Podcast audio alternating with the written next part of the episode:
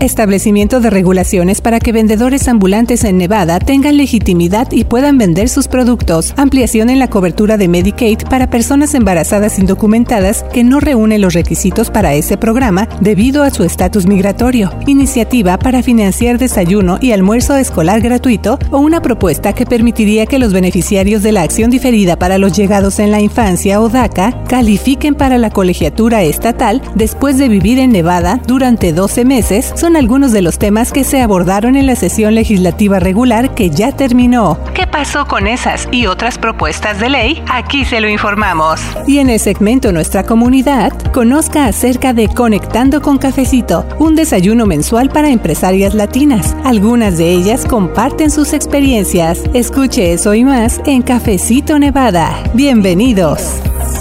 ¿Cómo están? Es un gusto saludarles. ¿Qué tal les fue en su semana? Ojalá les haya ido muy bien y también les deseo que la próxima semana esté llena de éxito para todos ustedes. Les saluda la reportera Luz Gray con The Nevada Independent en español, el sitio de noticias en internet que le ofrece periodismo de fondo. Bienvenidos a Cafecito Nevada con los temas que le afectan a nuestra comunidad. Y para informarle en este cafecito, en esta ocasión me acompañan mis colegas Michelle Rindels y Janelle Calderón. ¿Qué tal Michelle? Hola Luz. Saludos desde la capital de Nevada. Les saluda la reportera Michelle Rendells. Gracias por acompañarnos cada semana en este programa donde también le presentamos noticias, entrevistas y temas comunitarios. Le invitamos a unirse a esta conversación. Mándenos sus preguntas y comentarios en nuestras redes sociales. Hola Luz, ya lista con un resumen de algunas propuestas de ley relacionadas con la comunidad inmigrante y como escuchamos al principio de este cafecito, también conversé con algunas emprendedoras latinas acerca de cómo les está ayudando una serie de clases empresariales en español para alcanzar sus sueños de consolidar sus negocios. Así es, Janel, pero bueno, vámonos de lleno al tema de propuestas relacionadas con la comunidad inmigrante. Hemos estado informando de la sesión legislativa y precisamente es uno de los temas que más interesan a nuestra comunidad. ¿Qué pasó con las propuestas relacionadas con la comunidad inmigrante? Y bueno, tú viajaste de hecho a la capital de Nevada, que es Carson City, para cubrir los detalles de de la última semana de la sesión legislativa regular que duró 120 días. Desde febrero hasta junio, nuestro equipo fue reportando desde que esas propuestas eran ideas, eran planes, hasta que ya se convirtieron en proyectos de ley más consolidados. Incluso algunos de ellos llegaron al escritorio del gobernador Joe Lombardo. ¿Qué significa todo esto? Y además, Janel, en el caso de la comunidad inmigrante de Nevada, ahora sí que, ¿cuáles son las noticias que nos tienes? Algunas de esas propuestas, de qué se tratan y qué pasó con ellas.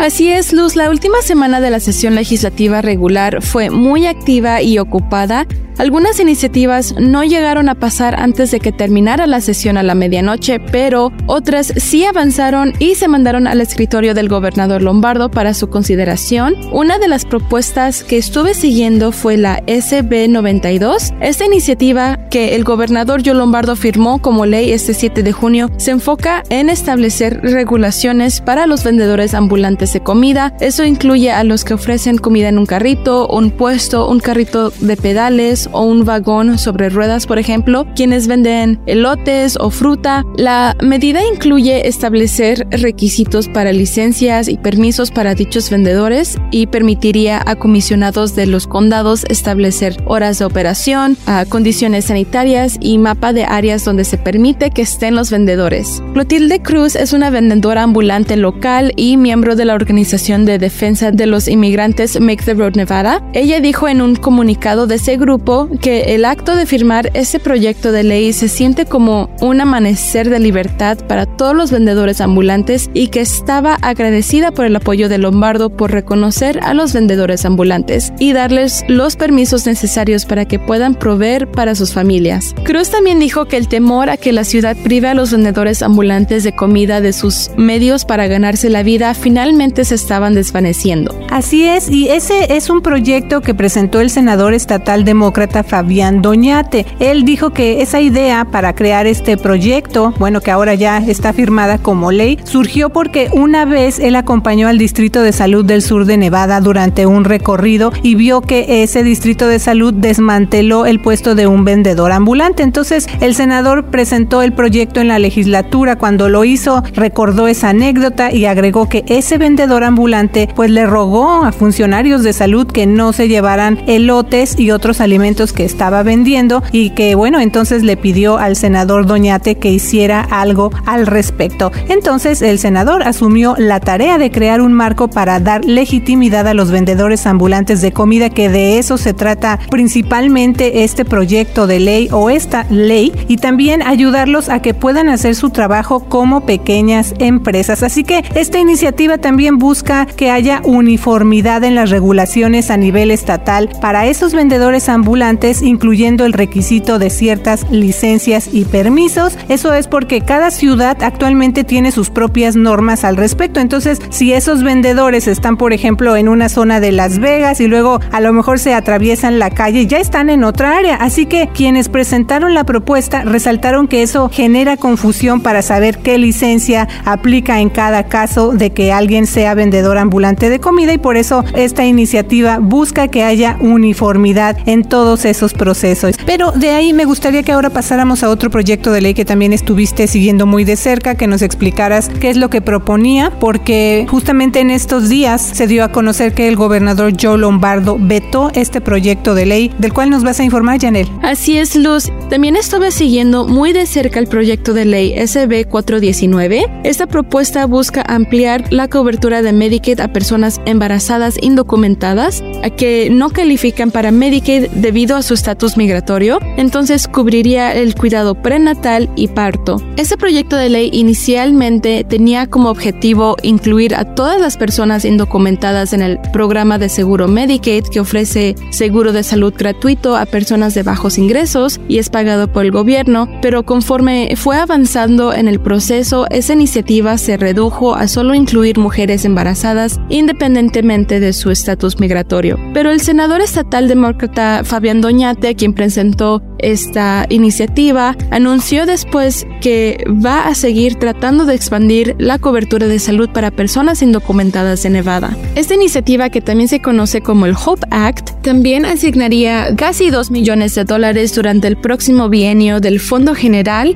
a la División de Financiamiento y Políticas de Atención Médica para brindar cobertura prenatal bajo el Programa de Seguro Médico para Niños, también conocido como CHIP. Así es. Y bueno, Janel, también estuviste reportando acerca de una iniciativa que permitiría que los beneficiarios de la acción diferida para los llegados en la infancia, que conocemos como DACA, califiquen para la colegiatura estatal después de vivir en Nevada durante 12 meses. También estuvimos informando qué fue pasando con este proyecto de ley y en estos días se dio a conocer que el gobernador Lombardo lo firmó como ley. ¿Y qué otros detalles nos tienes? ¿De qué más se trata, Janel? Sí, Luz, esta iniciativa se conoce como AB 226 y aunque beneficiarios de DACA que se gradúen de una high school o una preparatoria en Nevada califican para la colegiatura estatal, estudiantes que vienen de otro estado pagan una colegiatura diferente que suele ser un poco más alta. Entonces AB 226 busca que después de 12 meses de vivir en Nevada, estudiantes universitarios que son beneficiarios de DACA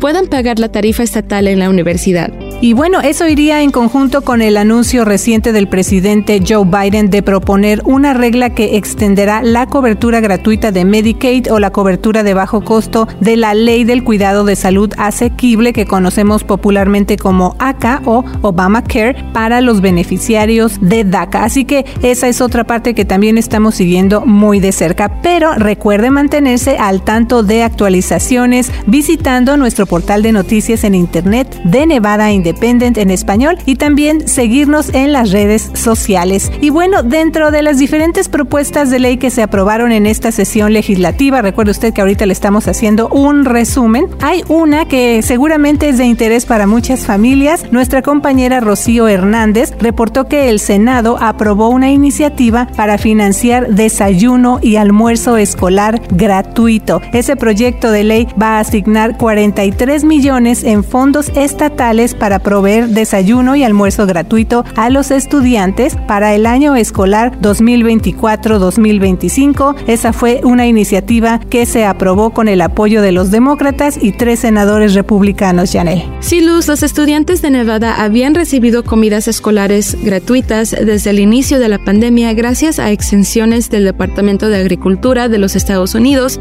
pero esas exenciones expiraron a fines de junio del 2022. El año pasado, el Comité de Finanzas Interno del Estado aprobó gastar 75 millones en fondos federales de ayuda COVID-19 para continuar brindando comidas gratuitas para el año escolar 2022-2023. La asambleísta estatal demócrata Sandra Jauregui dijo que todavía hay suficientes fondos de ayuda COVID para continuar el programa en el ciclo escolar 2023-2024 y su proyecto de ley AB 319 asignaría 43 millones de dólares al Departamento de Agricultura del Estado para cubrir el costo de desayuno y almuerzo gratis en las escuelas charter y del distrito para el año escolar 2024-2025. Así es, Janel. Y bueno, de ahí ahora pasamos a informar sobre una iniciativa que el gobernador Joe Lombardo firmó como ley para proteger de iniciar procedimientos criminales en contra de quienes vengan a Nevada a buscar servicios legales de aborto independientemente de dónde vivan y también a quienes brindan atención reproductiva.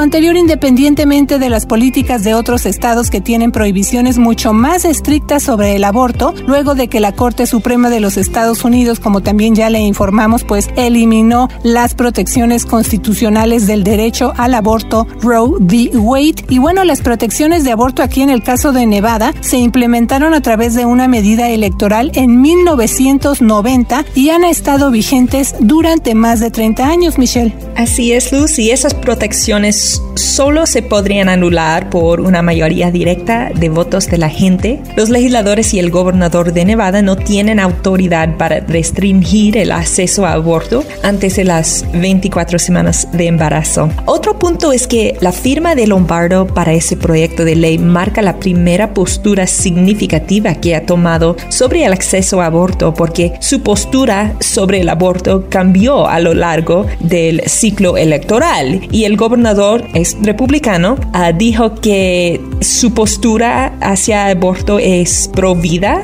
pero en ese caso es apoyando algo que muchos republicanos no apoyan es un proyecto demócrata pero dice que el estado de Nevada no va a participar en juicios y, y arrestos de personas que son perseguidos por gente en otros estados que tienen reglas más estrictas acerca del aborto. Sí, y es que hay que recordar que todo esto cambió precisamente cuando llegó esta eliminación de las protecciones constitucionales del derecho al aborto Roe v. Wade de la Corte Suprema de los Estados Unidos. Desde ahí cambiaron muchas cosas. En muchos estados, como mencionamos, se hicieron unas leyes mucho más estrictas y entonces esos cambios en esos estados están dando como resultado que personas que están buscando servicios de salud reproductiva o servicios de aborto se trasladen a estados como Nevada, por ejemplo, donde no existen estas restricciones y entonces a eso se refiere particularmente este tema del que estamos hablando con el gobernador Joe Lombardo ya firmando eh, a favor entonces de esta iniciativa para proteger que se inicien pues procedimientos criminales en contra de esas personas que vienen en este caso aquí al estado de Plata buscando esos servicios legales de aborto. Así que se nos hizo importante también comentar con el auditorio de habla hispana acerca de este tema porque es muy controversial, pero también es parte entonces de estas leyes que ha estado firmando el gobernador Joe Lombardo y está específicamente con este tema. Y claro, también en otros cafecitos vamos a darle seguimiento no solamente a este tema, sino a otras leyes que está firmando ya el gobernador Joe Lombardo. Pero bueno, de ahí, Michelle, me gustaría pasar a otro tema que tiene que ver con una propuesta para eliminar una prohibición de loterías en Nevada. Sabemos que aquí en el estado, particularmente en Las Vegas, ahora sí que una de las industrias más importantes y a nivel mundial también con esta fama es la industria de los juegos y las apuestas, pero cuando hablamos del tema de lotería, ahí la cosa cambia y tal vez muchas personas, sobre todo que no vivan eh, aquí en el estado, que vengan de visita, se encuentran con esa noticia o con esa información de que aquí pues no hay lotería. Entonces los legisladores estatales dieron un paso muy importante en un proceso para eventualmente dar a los votantes de Nevada una segunda oportunidad de eliminar esta prohibición constitucional de loterías en el estado de Plata. Esta es una restricción que ha estado en vigencia desde hace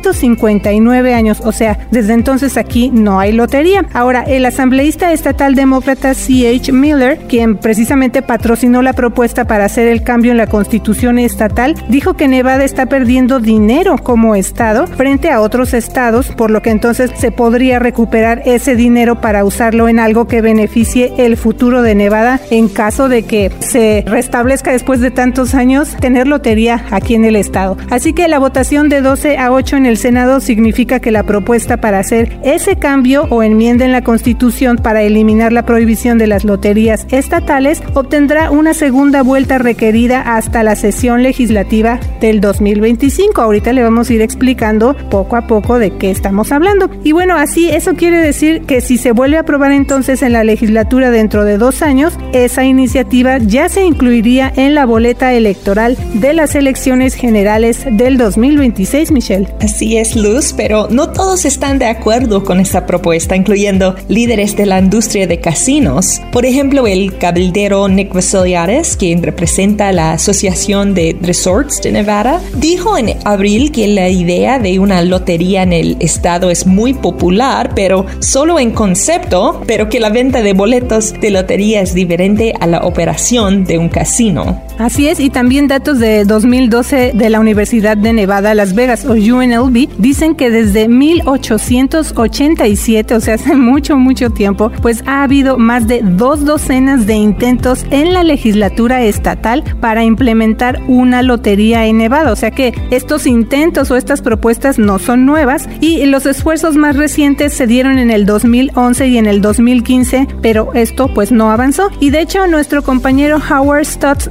precisamente cubre todo este tema de juegos y apuestas. Él reportó que según la Lotería de California, los dos minoristas de boletos de lotería más grandes del estado son operados por compañías de juegos de Nevada que tienen tres casinos en Prim. Esos dos puntos de venta están eh, en el lado de California, de la frontera estatal, pero los clientes principales pues son habitantes de Nevada. A lo mejor usted ha visto en las noticias cuando hay premios muy importantes de lotería así millonarios, eh, muchas personas que viven aquí en Nevada van para el lado de California a este lugar específicamente en el área de Prim para poder comprar boletos de lotería allá, Michelle. Bueno, ese es un tema interesante y que va a seguir presente, así que vamos a seguir informando. Así es, y bueno, este es un resumen de algunas de las propuestas de ley que ya se aprobaron, el estatus de otras que sucedió con ellas en esta sesión legislativa estatal y también unas que ya firmó como ley el gobernador Joe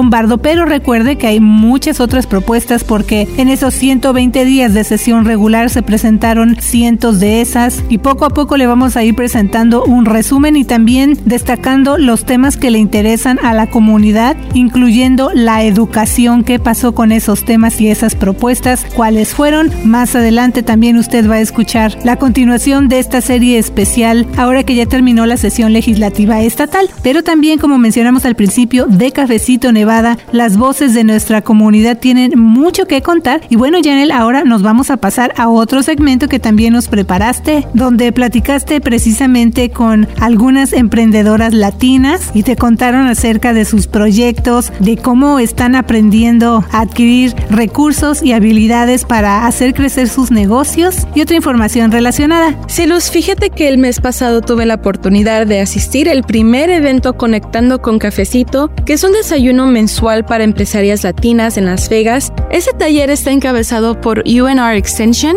que es una unidad de la Universidad de Nevada Reno, pero tiene oficinas aquí en Las Vegas. Ahí pude hablar con emprendedoras latinas y organizadores. Ellos me dijeron que el objetivo de los desayunos es crear una red entre pequeños negocios y otorgar a las emprendedoras los recursos que necesitan. Bueno, pues ¿qué te parece entonces si escuchamos este reporte que nos preparaste? Tiendita en México y vendía dulces y después lo hizo más grande y empezó a vender variedad de productos. Sí, de hecho, iba como al centro de la, de la ciudad y veía así como negocios y decía, wow, o sea, es algo tremendo, algo que me gustaría en un momento llegar a tener. Ahí escuchamos a Mariana Miranda, quien es emprendedora de un pequeño negocio y ha participado en clases de UNR Extension para crecer su negocio y ganancias. UNR Extension tiene oficinas en todo el estado, incluyendo en Las Vegas. Esta entidad brinda programas educativos gratuitos en inglés y español. Los temas abordan desde operaciones empresariales y desarrollo comunitario hasta jardinería y estilo de vida saludable. Reina Méndez es una instructora de desarrollo empresarial de UNR Extension y una de las organizadoras del desayuno. Ella comentó que el desayuno mensual es una forma de crear un ambiente alentador para las sueñas de pequeñas empresas latinas. There's a lot of Latina groups, uh, women Latina groups out there, uh, but I think that what is missing is just like a neutral space for them, like to to be como el lugar en donde ellas pueden juntarse, unirse y que haya seguimiento porque mm. you know I think that in a lot of cases there's no follow up people show up to events they get information but there's not really someone who follows up like did you change something did, did your business grow what happened Reina Méndez me comentó que quiere que el desayuno mensual sirva como un punto de reunión entre todos los grupos activistas y recursos disponibles para negocios pequeños en vez de que estén todos separados. También dijo que la meta es que sea un espacio donde las emprendedoras puedan alzar su voz y resolver sus dudas. Yo siempre he dicho, las mujeres hispanas podemos solas, pero juntas podemos más. Mi mamá también fue small business owner, tuvo su restaurante por muchísimos años. Cuando ella empezó su negocio hace muchísimos años, no había las ayudas que hay hoy. Sin embargo, ella pudo salir adelante con los recursos que tenía. Pero ¿por qué no hacerle el camino más fácil a las que venimos? You know? No vamos a lograr todo, no vamos a cambiar todo, pero al menos vamos a dejarle un poquito de avance a las que vienen.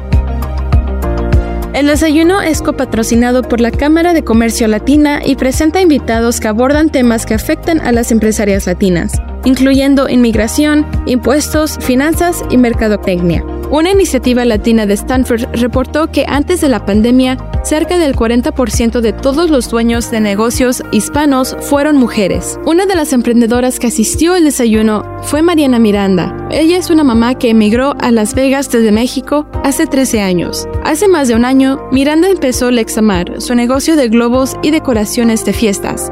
Mariana Miranda dijo que una clase de UNR Extension que ella estaba tomando vía internet la impulsó a crear un plan empresarial y que de ahí nació su negocio. La inspiración de Mariana para trabajar en su proyecto nació en su niñez, ya que ella creció alrededor de pequeños negocios, incluyendo el de su mamá, quien tenía una tiendita de dulces que luego creció para vender otros productos. Durante la pandemia, Miranda tuvo que dejar de trabajar para apoyar mejor a sus hijos menores, que en ese tiempo tenían 11 y 3 años. Miranda siempre ha hecho adornos de globos y decoraciones para fiestas de cumpleaños y graduaciones para sus sobrinos y familiares. De ahí salió la idea de su negocio. La emprendedora agregó que su meta es que la Examar no solo sea un pasatiempo, sino que se convierta en una tienda de globos y decoraciones para fiestas o un lugar de eventos. Y bueno, Luz, como mencionamos, este desayuno es mensual y se espera que siga ayudando a negocios locales a crecer. Así es. Y bueno, Yanel, muchas gracias por tu reporte y también, como siempre, gracias a quienes comparten con nosotros sus historias y sus perspectivas. También le invitamos a que visite nuestro sitio de internet de Nevada Independent en español para que lea la versión de esta historia. Allí está el reporte de Yanel Calderón. Y también le invitamos a que nos escuche la próxima semana con más noticias y temas comunitarios. Le saluda Luz Gray, editora con de Nevada Independent en español. Le mando un gran saludo y que tenga una semana llena de éxito. Y yo soy la reportera Michelle Rendells. También recuerde que tenemos un sistema de mensajes de texto para que usted le mande sus preguntas a nuestro equipo de reporteros. Le mandamos un gran saludo. Soy la reportera Janel Calderón. Con De Nevada Independiente en español. Nuestro estado. Nuestras noticias. Nuestra voz.